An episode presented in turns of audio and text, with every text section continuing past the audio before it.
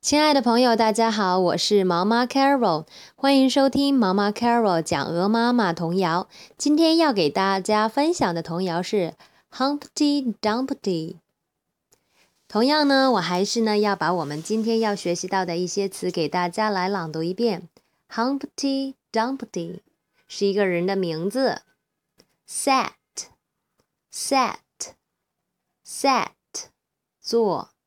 Wall。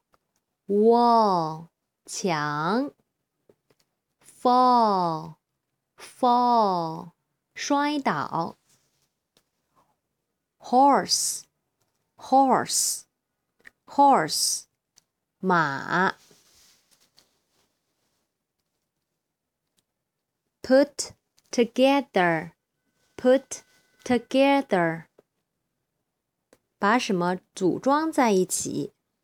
好的，我现在慢慢的把我们今天的童谣给大家来读一遍。Humpty Dumpty sat on a wall. Humpty Dumpty had a great fall. All the king's horses and all the king's men couldn't put Humpty together again. 好，我要加快一点速度啦。Humpty Dumpty sat on the wall. Humpty Dumpty had a great fall. All the king's horses and all the king's men couldn't put Humpty together again. 第三遍最快喽。Humpty Dumpty sat on a wall. Humpty Dumpty had a great fall.